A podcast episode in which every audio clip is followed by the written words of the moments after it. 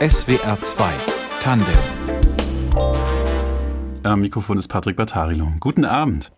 Heute mit einem Mann, der übermorgen an Heiligabend Weihnachtsgeschichten vorlesen wird, allerdings an einem eher ungewöhnlichen Ort, nämlich im Zoo in Heidelberg. Hallo und herzlich willkommen, Klaus Wünnemann. Herzlich willkommen auch von mir. Herr Wünnemann, Sie sind der Direktor des Heidelberger Zoos. Äh, die Weihnachtsgeschichten, die Sie vorlesen, die haben Sie selbst geschrieben. Es sind Tiergeschichten. Sie lesen sie vor, vor Publikum, so ungefähr 60 ähm, bis 70 Personen, die meisten Eltern mit ihren Kindern. Äh, Sie lesen im alten Stall am Bauernhof vor. Was ist das dann für ein Ort und wie wird das sein, wenn Sie da vorlesen? Ja, es ist ein Stallgebäude, rustikal, ungeheizt, also alle, die kommen, müssen sich schön warm anziehen.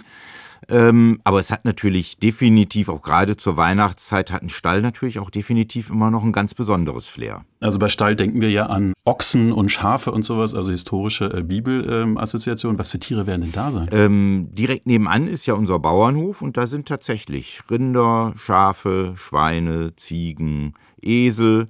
Also wir haben schon das biblische Konzert da beisammen und ähm, ich denke, das wird schon richtig schön werden. Ja, also Geschichten vor Publikum vorlesen, das ist ja vermutlich auch nicht etwas, was zu Ihrem Alltag gehört als Zoodirektor. Freuen Sie sich auf den Moment? Ja, wir machen das jetzt schon seit über 20 Jahren und ähm, es macht einfach Spaß. Es gehört also bei mir inzwischen fast schon so zum Weihnachtsritual dazu. In SWR 2 Tandem sprechen wir heute darüber, wie man als Zoodirektor in seinem Zoo Weihnachten feiert. Es ist also eine weihnachtliche Sendung, aber natürlich sprechen wir auch zum Beispiel darüber, was in einem modernen Zoo getan wird, damit die Tiere artgerecht leben können und darüber, wie es ist, in einem Zoo zu arbeiten. Herr Wünnemann, Sie werden vormittags vorlesen im alten Stall am Bauernhof im Zoo. Dieses Vorlesen im Zoo, das hat bei Ihnen Tradition. Im letzten Jahr ist es leider ausgefallen wegen Corona. Davor haben Sie an einem anderen Ort im Zoo vorgelesen, nämlich im Raubtierhaus. Äh, warum lesen Sie denn da nicht mehr vor? Hatten die Raubkatzen keine Lust mehr auf Weihnachtsgeschichten? Ich hoffe, dass ich Sie nicht so sehr gelangweilt habe. Nein, ähm, ist schlicht und einfach so, dass wir in diesem Stall deutlich mehr Platz haben und ähm, es wäre ja einfach schade, wenn Menschen äh, nachher nicht mehr teilnehmen könnten. Und deswegen haben wir den Ort gewählt, wo ein bisschen mehr Platz ist, weil wir nicht genau wissen, wie das jetzt so ist, wie viele Leute kommen. Dann haben wir besser ein bisschen mehr Platz als ein bisschen zu wenig. Ist es denn für Sie ein Unterschied? Also ob da jetzt Raubkatzen, ähm, Tiger, Löwen irgendwie so in der Nähe sind oder Kühe, Schweine, Ochsen? Für mich eigentlich ein relativ kleiner Unterschied, weil ich mich doch eben sehr stark eigentlich auf mein Publikum konzentriere und nicht auf die Tiere drumherum. Das Publikum sind nicht die Tiere. Die Publikum sind nicht die Tiere, das sind mehr die Kinder und die Eltern. Ja, jetzt äh, gibt es Kinder im Publikum. Ich habe auch eine Tochter, die ist sechs Jahre alt und lese der auch ständig Geschichten vor und sie ist inzwischen ziemlich unverblümt, wenn ihr die Geschichten nicht gefallen. Äh, wie ist das denn bei Ihnen? Haben Sie auch so ein bisschen Angst, Muffensausen davor, dass die Kinder womöglich gelangweilt aus dem Fenster gucken? Also Schriftsteller sind ja auch verletzlich, äh, wie die Öffentlichkeit auf ihr Werk reagiert. Das kann passieren. Ähm, dann war diese Geschichte nicht gut, da muss ich mir beim nächsten Mal mehr Mühe geben. Also sie achten drauf, ne? Reaktionen ja. sind wichtig und dann ähm, überlegen sich auch, wie es weitergeht. Reagieren die Tiere auch äh, auf die Geschichten, vielleicht auf so Spannungsmomente oder wenn sie merken, dass im Publikum irgendwas passiert? Nein, eigentlich.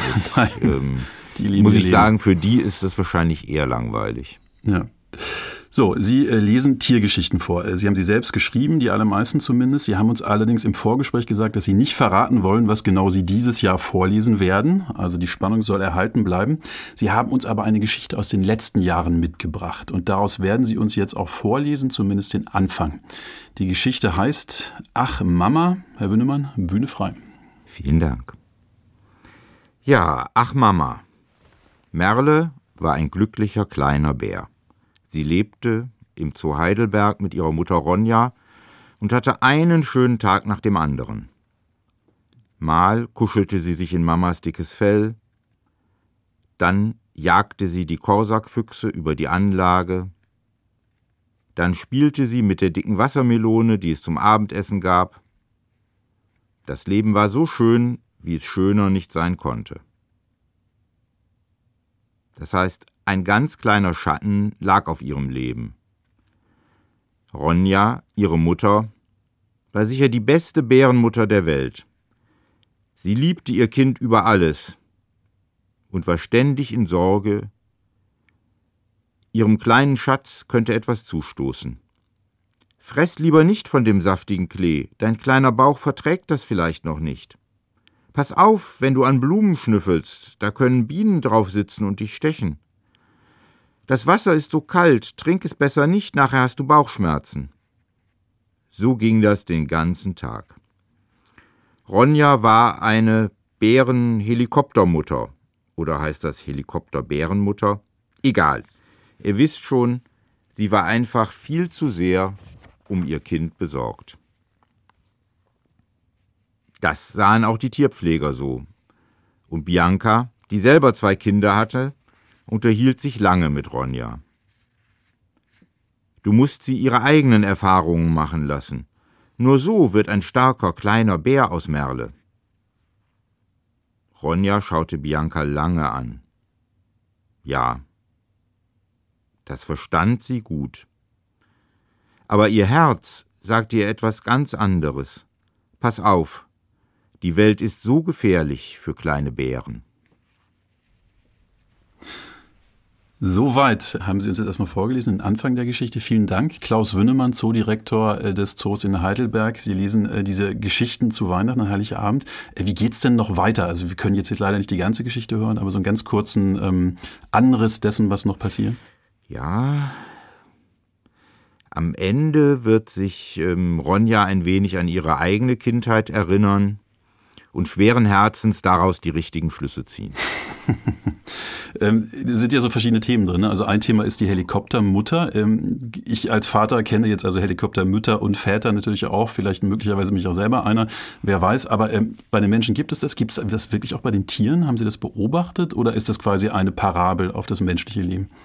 Also ähm, die Geschichte hat tatsächlich einen wahren Hintergrund. Ronja war, das Merle ist ihr erstes Kind, war wirklich eine extrem besorgte Mutter und hatte dann wirklich schon so Helikoptermutterzüge an sich.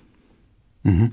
Äh, was sind denn die Gefahren? Äh, oder mal anders gefragt, also sind die Details, äh, stimmen die Details alle in der Geschichte? Ich vermute ja schon. Also zum Beispiel habe ich gehört, eine Wassermelone wird da verfüttert an Bären. Äh, sowas kriegen die wirklich? Sowas kriegen die wirklich. Und da haben die auch richtig Spaß dran, weil das ein großes Stück Futter ist, das eben nicht nur ähm, jetzt gut schmeckt, sondern das, wo einfach auch das Auseinandernehmen eine sinnliche Erfahrung mit sich bringt. Ja, kann ich mir auch vorstellen. Also ich glaube, meine Tochter würde auch gerne so eine Wassermelone auseinandernehmen.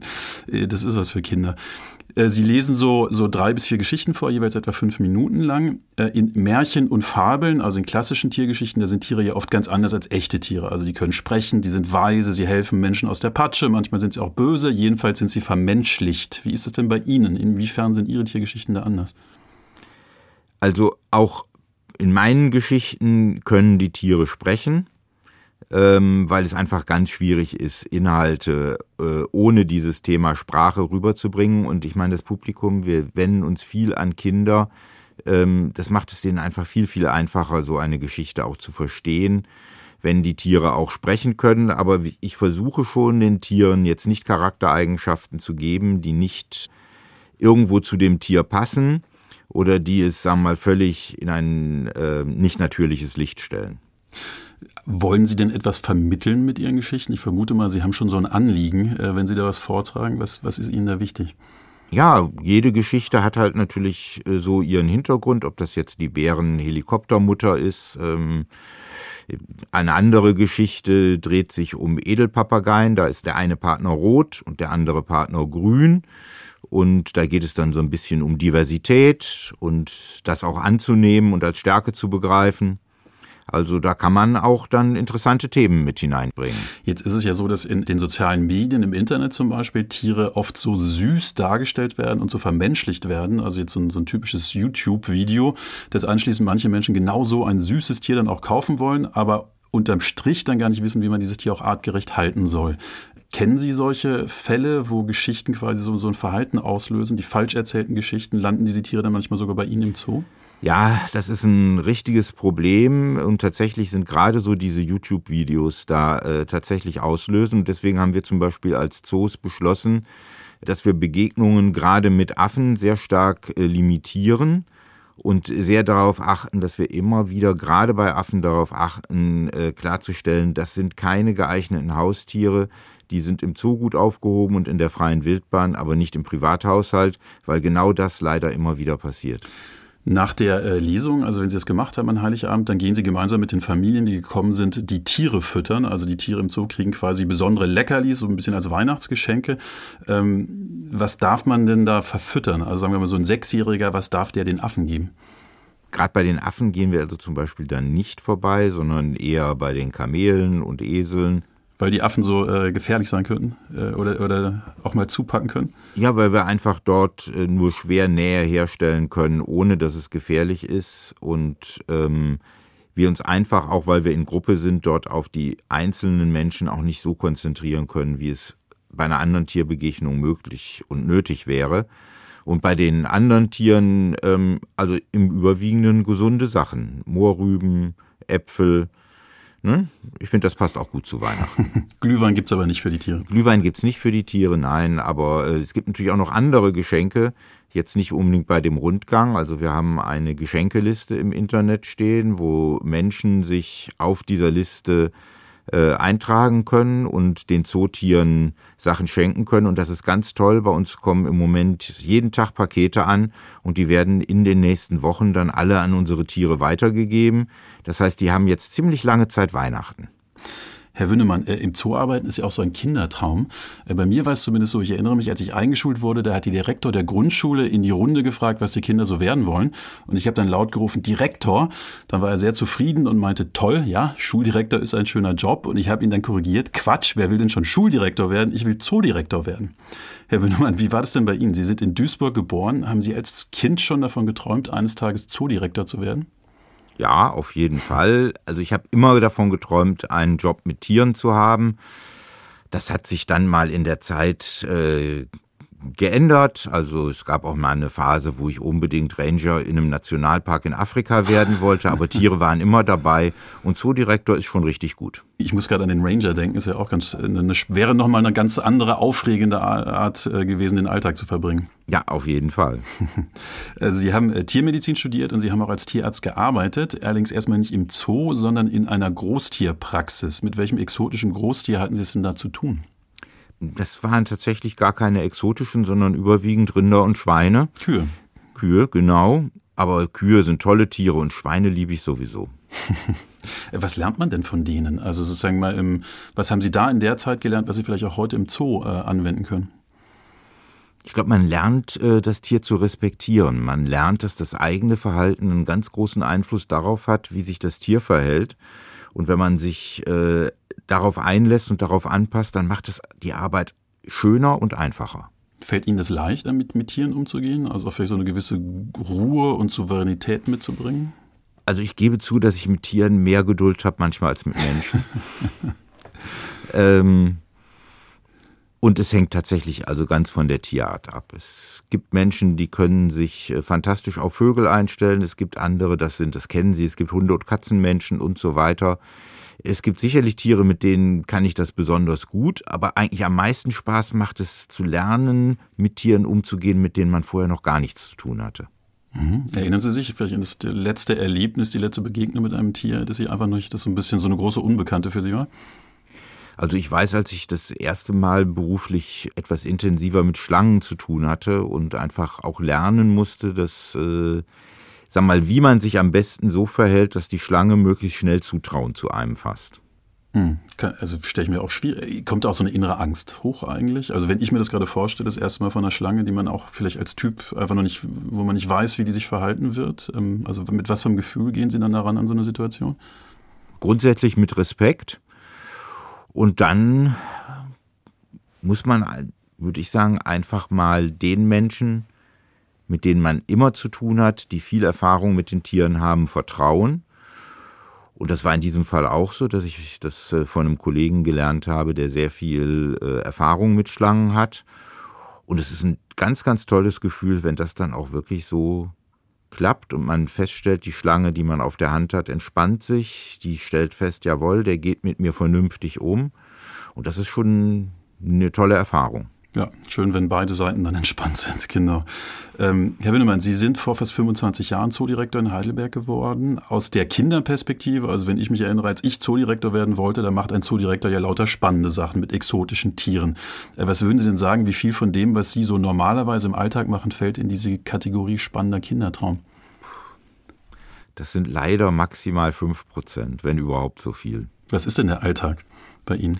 Der Alltag ist eigentlich der, wie bei der Leitung von sehr, sehr vielen anderen Unternehmen. Die Aufgabe des äh, Zoodirektors ist es, dafür zu sorgen, dass alle anderen im Zoo ihre Arbeit gut machen und gut machen können. Das heißt, die Organisation sicherstellen, gucken, dass auch die Finanzen da sind, den Zoo nach außen vertreten, aber, und das sind tatsächlich die Sachen, die am meisten Spaß machen, mit den Mitarbeitern, die auch direkt äh, vor Ort an den Menschen und an den Tieren, ich möchte die Menschen ausdrücklich einbeziehen, darüber zu sprechen, was können wir noch verändern, was können wir besser machen, was können wir neu bauen. Das betrifft also sowohl die Tierpflege, aber auch die vielen Mitarbeiter in der Zoopädagogik, mit denen man spricht und sagt, wie können wir die Dinge noch besser vermitteln, gibt es besonders gute Ideen, was wir da tun können, aber auch den Mitarbeitern im Service oder im Handwerk. Also so dieses an dem Problem selber mit zumindest ein bisschen mitwirken, äh, an der Lösung zu arbeiten, das macht schon am meisten Spaß.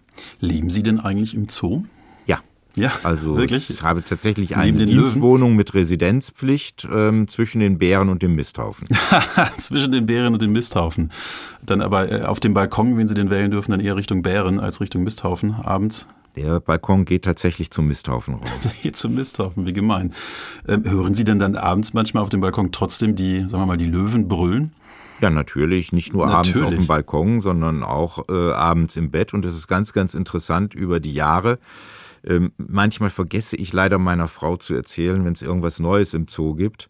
Und dann kann es sein, dass sie morgens früh sagt, ihr müsst ein neues Tier haben. Das, da hat was gerufen, das kannte ich noch nicht. Sie haben ja auch Kinder, ähm, die auch, glaube ich, erwachsen sind inzwischen. Äh, fanden Ihre Kinder das toll, äh, aufzuwachsen, so mitten im Zoo? Also waren die sicher auch tolle Geschichten, die Sie dann in der Schule erzählen konnten? Ja, also ich glaube, das ist für jedes Kind äh, eine tolle Sache, im Zoo aufzuwachsen und einfach auch abends da mal hinzugehen, äh, gucken zu können auch mal irgendwo mithelfen zu können. Also alle meine Kinder haben mal zwischendurch eine Zeit lang auch im Zoo gearbeitet. Das ist schon eine tolle Sache. Ähm, ist dann irgendwann auch mal cool, wenn man eine Freundin hat, mit der abends mal in den Zoo gehen zu können. Also da haben sie dann schon einen kleinen Vorteil. Ein Zoo äh, verändert sich ja auch. Also äh, wenn wir nochmal auf den ganzen Zoo blicken, äh, da gibt es ja auch neue Tiere. Ähm, was waren denn in diesem Jahr für Sie die aufregendsten Neuzugänge? Also am aufregendsten für mich ist tatsächlich unser Kasua Tweety. Das ist ein ganz, ganz tolles Tier. Ein Kasua ist ein Laufvogel, so aus der Verwandtschaft der Strauße, kommt aus Nordaustralien und Neuguinea und sieht irgendwie fast original so aus wie ein Dinosaurier. Ein Vogel, der aussieht wie ein Dinosaurier? Ja. Also keine Federn zum Beispiel? Genau, die Federn, also er hat Federn, wie alle Vögel, aber das ist eine, eine fantastische Story. Ich meine, die Vögel haben Federn entwickelt, um fliegen zu können, und dann entscheidet sich eine Gruppe von Vögeln, nö, fliegen müssen wir nicht. Und dann entwickeln sich diese Federn auch zurück und beim Kasua tatsächlich so weit, dass man aus der Entfernung fast denkt, der hat ein Fell, weil von den Federn fast nur noch die Schäfte übrig sind. Kasua Tweety heißt ja. So haben Sie den getauft. Äh, taufen Sie eigentlich die Tiere? Nein, das tun unsere Tierpfleger. Die müssen ja jeden Tag mit denen umgehen und müssen die rufen und dann sollten das auch Namen sein, mit denen sie selber etwas verbinden und mit denen sie sich wohlfühlen. Also ein aus, ausgefallener, ähm, ein sehr interessanter Vogel, bei dem ja sicher keine Ausbruchsgefahr besteht, der kann ja nicht fliegen. Ähm, Taucht der denn auch bei Ihnen in den Geschichten, die Sie an Heiligabend erzählen werden, auch auf? Also wenn Sie so ein besonderes Tier haben als Neuzugang, schreiben Sie darüber? Also so viel sei verraten, Tweety wird dieses Jahr vorkommen. Ah, ja. so, wir wissen also doch schon ein bisschen, wohin, wohin es gehen wird. Für diejenigen, die sich dahin trauen in den Zoo, äh, wenn sie die Geschichten vorlesen. Das eine sind die Neuzugänge, also die schönen, sozusagen, man freut sich, da ist was Neues, Spannendes, auch für die Besucherinnen und Besucher natürlich. Aber es gibt ja auch Tiere, die den Zoo verlassen. Äh, von wem müssen Sie sich denn bald mit den meisten Herzschmerzen verabschieden? Ja, wir werden sicherlich etwas traurig sein, wenn unsere jungen Tiger uns jetzt bald verlassen werden. Die sind jetzt ungefähr zwei Jahre alt. Das ist das Alter, wo sie auch äh, in der freien Wildbahn allmählich selbstständig werden. Aber wir sind froh, wir haben gute Zoos gefunden, die die Tiere aufnehmen. Und trotzdem ist es immer ein bisschen traurig, ein Tier, das man zwei Jahre lang jeden Tag gesehen hat äh, und das einen vielleicht auch mal beim Zoorundgang begrüßt hat, dann nicht mehr zu sehen. Warum müssen die weg, die Tiger? Ja, es ist einfach so, ähm, die sind jetzt voll erwachsen, ähm, sind praktisch genauso groß wie die Eltern. Und ähm, jetzt würde, wenn wir sie nicht abgeben, die Zeit für sie immer härter werden, weil die äh, Eltern und speziell die Mutter würde sie dann aus dem Revier auch vertreiben wollen das Vertreiben in die Heidelberger Umgebung ja nun mal nicht gibt, ähm, würden sich einfach diese Spannungen dann nach und nach aufschaukeln und ähm, das wollen wir vermeiden und deswegen ist jetzt auch genau der richtige Zeitpunkt. Ja, das Vertreiben in die Heidelberger Umgebung würde sich auch einigen Hörern jetzt Angst machen in der Vorweihnachtszeit. Herr Wünnemann, 25 Jahre ist ja eine lange Zeit. Ähm, gibt es denn noch Tiere jetzt im Zoo, die damals schon da waren, als Sie angefangen haben? Ja, durchaus einige. Etliche unserer Flamingos sind tatsächlich so alt ähm, unsere Riesenschildkröten, alle unsere Schimpansen waren damals schon da. Bei den Papageien, bei den Grünwangen-Amazonen müsste das Elternpaar auch noch aus meiner Anfangszeit sein. Also da sind schon etliche noch da. Entsteht da denn auch so ein, so ein Vertrauensverhältnis bei Ihnen, also zwischen diesen Tieren, die schon so lange da sind, den Schimpansen zum Beispiel und Ihnen? Ich weiß nicht, ob es Vertrauensverhältnis ist, aber man kennt sich. Also unsere Schimpansen sind zum Beispiel richtig sauer, wenn ich bei ihnen vorbeigehe und sie nicht beachte. Also da gehört es einfach zum guten Ton, dass man zumindest mal kurz an die Scheibe geht. Ich sage jetzt mal freundlich Morgen sagt oder Guten Abend ähm, und sich einfach gegenseitig auch wahrnimmt. Hm. Wie, wie merkt man das, dass die sauer sind? Ja, die sind dann äh, aufgeregt und rufen oder ähm, hauen gegen die Scheibe oder so etwas. Und ähm, man merkt ja auch einfach, wenn man vorbeikommt, dass sie zur Scheibe kommen, um eben genau diesen Kontakt herzustellen. Das würden die jetzt aber nicht bei jedem Besucher machen. Ne? Das machen die bei Ihnen, weil Sie sie kennen. Das machen die auch bei Stammbesuchern, die zum Beispiel häufig kommen. Also es ist jetzt nicht, dass sie das bei, extra beim Zoodirektor machen, sondern sie machen das, glaube ich, einfach bei Menschen, die sie gut kennen mit denen sie dann irgendwo schon etwas verbinden und dann sagen, ähm, wenn der kommt, dann gehe ich tatsächlich mal hin und gucke mir genauer an, was ist. Insgesamt haben Sie in Heidelberg rund 2000 Tiere in über 150 Arten im Zoo. Wie viele Menschen kommen denn im Jahr, übers Jahr zu Ihnen in den Zoo, um diese Tiere zu sehen? Also knapp 500.000 Menschen. 500.000? Ja. ja. Wahnsinn. Ist das eigentlich was, was die, macht das den Tieren Spaß? Ist das auch was, was zum Beispiel in der Corona-Pandemie den Tieren gefehlt hat? Oder ist das einfach so ein enormer Andrang, dass eigentlich Tiere überfordert sind? Nein, es macht ihnen äh, definitiv Spaß. Wir stellen das zum Beispiel fest, viele Menschen denken, abends, wenn dann der Zoo zumacht, wenn man dann danach in den Zoo geht, dann wäre alles völlig anders und die Tiere würden sich alle ganz anders verhalten. Tun sie überhaupt nicht. Und in der Corona-Pandemie war es tatsächlich so, während wir geschlossen haben, dass unsere Tiere die Besucher vermisst haben. So weit sogar, dass wir gerade zum Beispiel bei den Menschenaffen tatsächlich ähm, Menschen gefunden haben, die einfach auch mal dann in den Zoo gekommen sind, natürlich kontrolliert und mit Test und allem, um, ich sage jetzt mal wirklich, unseren Tieren ein bisschen Beschäftigung, etwas zum Gucken zu geben. das ist ja auch ein schöner Job, ein schöner Corona-Pandemie-Nebenjob. Ähm, ich muss zugeben, ich mag Zoos, aber manchmal finde ich es auch traurig. Also zum Beispiel, wenn ich die Schimpansen hinter einer Glaswand hocken sehe und ich finde dann, zumindest nehme ich das so wahr, dass die schon manchmal so ein bisschen frustriert oder unglücklich wirken. Äh, jetzt eine ganz doofe Frage an einen Zoodirektor, aber wie sehen Sie das? Sind Tiere im Zoo immer ein kleines bisschen unglücklich, einfach weil sie nicht frei sind? Nein. Nein? Definitiv, Klar, ne? definitiv nicht, weil der Begriff Freiheit ist etwas, mit dem die Tiere tatsächlich so nichts anfangen können. Wir haben viele Tiere bei uns im Zoo, die wir hinter symbolischen Grenzen halten, wie unsere Zebras und Antilopen zum Beispiel. Die könnten jederzeit das Gehege verlassen, begreifen ihr Gehege aber als Territorium und wenn sie in diesem Territorium alles finden, was sie brauchen, dann kann das Gras auf der anderen Seite des Grabens noch so grün sein, dass es keine ausreichende Motivation, das vertraute Heim zu verlassen. Also etwas, was also einen, ähm, einen Bereich im Zoo zu einem vertrauten Heim macht, ist ja auch, dass die Tiere artgerecht gehalten werden. Äh, da hat sich auch viel verbessert in den letzten Jahren. Äh, früher war manches nämlich überhaupt nicht gut in deutschen Zoos. Also auch in Ihrem Zoo in Heidelberg offenbar nicht. Ich habe zumindest gelesen in einem Artikel, dass ein amerikanischer Reiseführer den Zoo in Heidelberg zu der Zeit, als sie dort angefangen haben, als Zitat KZ für Tiere bezeichnet hat und dass in einem Vergleich mit anderen deutschen Zoos damals der Heidelberger Zoo auf dem letzten Platz gelandet ist ist. Was war denn damals vor 25 Jahren los und was ist heute besser? Also ich glaube, ganz so schlecht, wie wir vor 25 Jahren gemacht haben, waren wir schon damals nicht. Aber es gibt vieles, also wenn ich jetzt überlege, es gibt, glaube ich, kein einziges Tiergehege im Zoo, das in dieser Zeit nicht in irgendeiner Form eine Verbesserung erfahren hat. Also jede Foliere, jedes Freigehege An jedem haben wir zumindest etwas tun können. An vielen Stellen würden wir gerne noch viel mehr tun. Das ist ganz klar. Da gibt es auch ähm, logischerweise in den Finanzen Limits. Was sich auf jeden Fall ganz gewaltig geändert hat, ist, ähm, dass unsere Tierpfleger sehr, sehr viel tun, sehr kreativ sind darin, die Tiere zu beschäftigen, ihnen einen abwechslungsreichen Alltag zu geben, sie einfach auch zu fordern, dass sie wirklich ihre Fähigkeiten, die sie haben, einsetzen müssen, um den Tag äh, selber auch gestalten zu können. Stimmt es denn zum Beispiel, dass den Tieren nicht mehr das äh, Futter einfach in Futterschalen serviert wird, so nach dem Motto, hier ist es, auf den Tisch kommt, sondern dass sie sich das suchen müssen, zum Teil regelrecht erarbeiten müssen?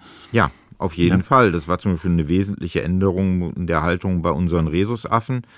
Die Anlage früher war darauf ausgerichtet, äh, hygienisch leicht zu reinigen zu sein, hatte deswegen eine feste Betonoberfläche und das haben wir jetzt so abgeändert, dass die halt auf einer Wiese laufen. Und da kann man sich vorstellen, wenn in diese Wiese Sonnenblumenkerne gestreut werden, macht das schon richtig Arbeit und Mühe, diese Sonnenblumenkerne herauszuklauben. Aber genau das ist natürlich das, was auch äh, einen Großteil des Tages in der freien Wildbahn ausmacht. Also von daher ist es für die Tiere richtig gut, die hätten es lieber in der Schüssel, ganz eindeutig. Aber wir sind nicht dazu da, immer alles so zu tun, wie es die Tiere gerne hätten, sondern so, wie es für die Tiere am besten ist. Ja. Jetzt, ähm, was, wozu ist denn eigentlich ein Zoo da? Also ähm, geht es vor allem darum, dass die Besucher einen schönen, spannenden Tag verbringen? Das ist eine unserer Aufgaben. Das ist äh, die, die wir unter dem Stichwort Erholung subsumieren. Zwei ganz wichtige andere Aufgaben sind die Bildung. Wir haben eine der tollsten Bildungsabteilungen in deutschen Zoos und ähm, das also jeder, der zu uns kommt, immer sehr beeindruckt, was unsere Zooakademie alles leistet, von Technikworkshops übers Lernlabor, über klassische Zooschulangebote, über Ferienprogramme. Ähm, da tun wir sehr, sehr viel. Und ein weiterer Punkt ist das Thema Naturschutz, wo wir bedrohte Tierarten züchten, uns aber auch im Freiland um einige der Tierarten kümmern, die bei uns im Zoo leben. Ähm, können Sie da ein Beispiel nennen? Also zum Beispiel eine Tierart, wo Sie sagen, es ist wirklich wichtig, dass wir die hier auch im Zoo haben und züchten, denn äh, in, in der echten Wildbahn wäre die bedroht und vielleicht vom Aussterben bedroht?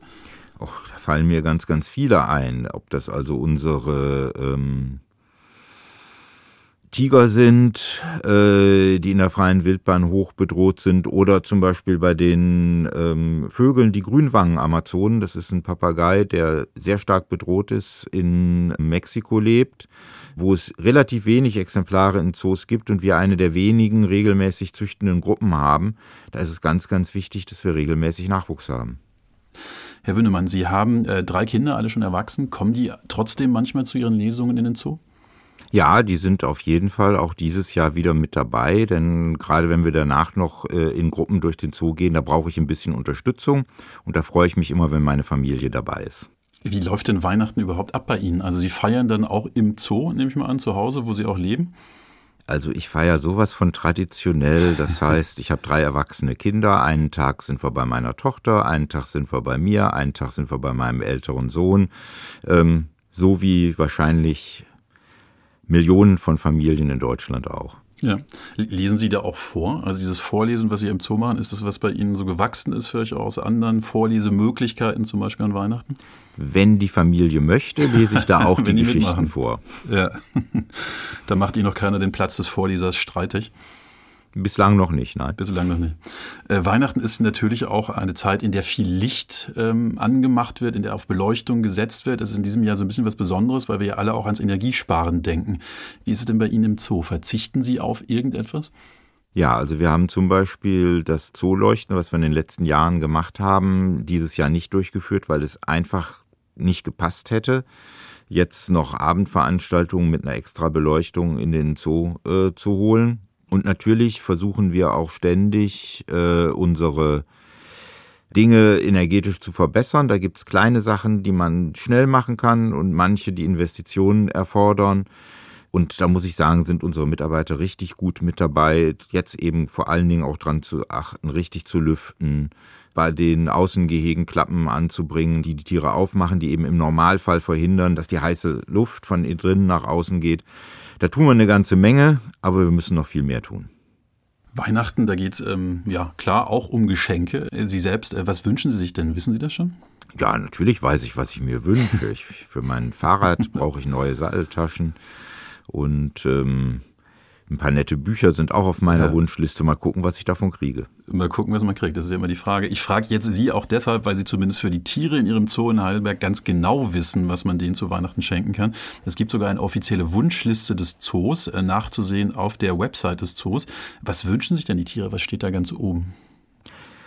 Also was ganz oben steht, sind Dinge, mit denen wir das Leben für die Tiere noch interessanter machen können. Also Beschäftigungsbälle für unsere Tiere, das sind also Bälle mit Löchern, die dann Tier dann durch die Gegend kullern muss und warten muss, dass aus diesen Löchern irgendwann Belohnungen herausfallen. Äh, das sind Futterspieße für ähm, Meerschweinchen und Kaninchen, mit denen wir also dann so wie bei einem Schaschlikspieß kleine Obststückchen und Gemüsestückchen aufspießen können und aufhängen können. Ähm, also die Dinge sind schon bei den Tieren sehr, sehr beliebt und einfach ganz klar, ganz normale Spielsachen, die, also man für eine große Mähnenrobbe halt einfach dann auch äh, so ein kleiner Bootsfender sein können. Also wer möchte, kann selbst mal nachschauen. Äh, zwei Tage sind ja noch Zeit. Ähm, Sie äh, Hörerinnen und Hörer, wer das möchte, kann sich einfach auf der Website des Zoos informieren. Stimmt das? Ja, steht alles bei uns auf der Webseite und das Tolle ist, wir können ja bei unseren Tieren, müssen das nicht alles Heiligabend ins Gehege bringen. Wir können also Weihnachten über eine ganz, ganz lange Zeit strecken bei den Tieren.